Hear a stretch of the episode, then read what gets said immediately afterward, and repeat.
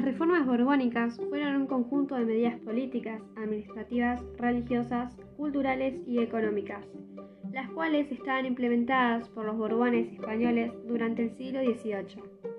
Estas mismas se aplicaron en España y especialmente en los dominios americanos.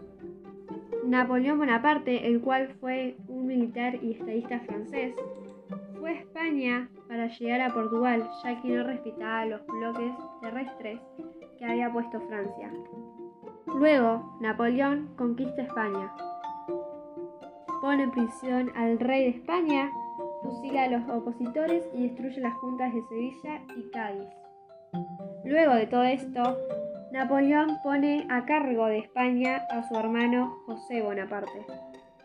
En la Revolución de Mayo de 1810, los criollos hacen la Junta Criolla, que en sus integrantes estaban Montero y Saavedra.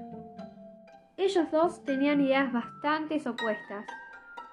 Lo que quería Saavedra era que hubieran más integrantes en la Junta y que siguieran con los españoles. En cambio, Montero quería que no hubieran más integrantes en la Junta y estaba a favor de una nueva revolución.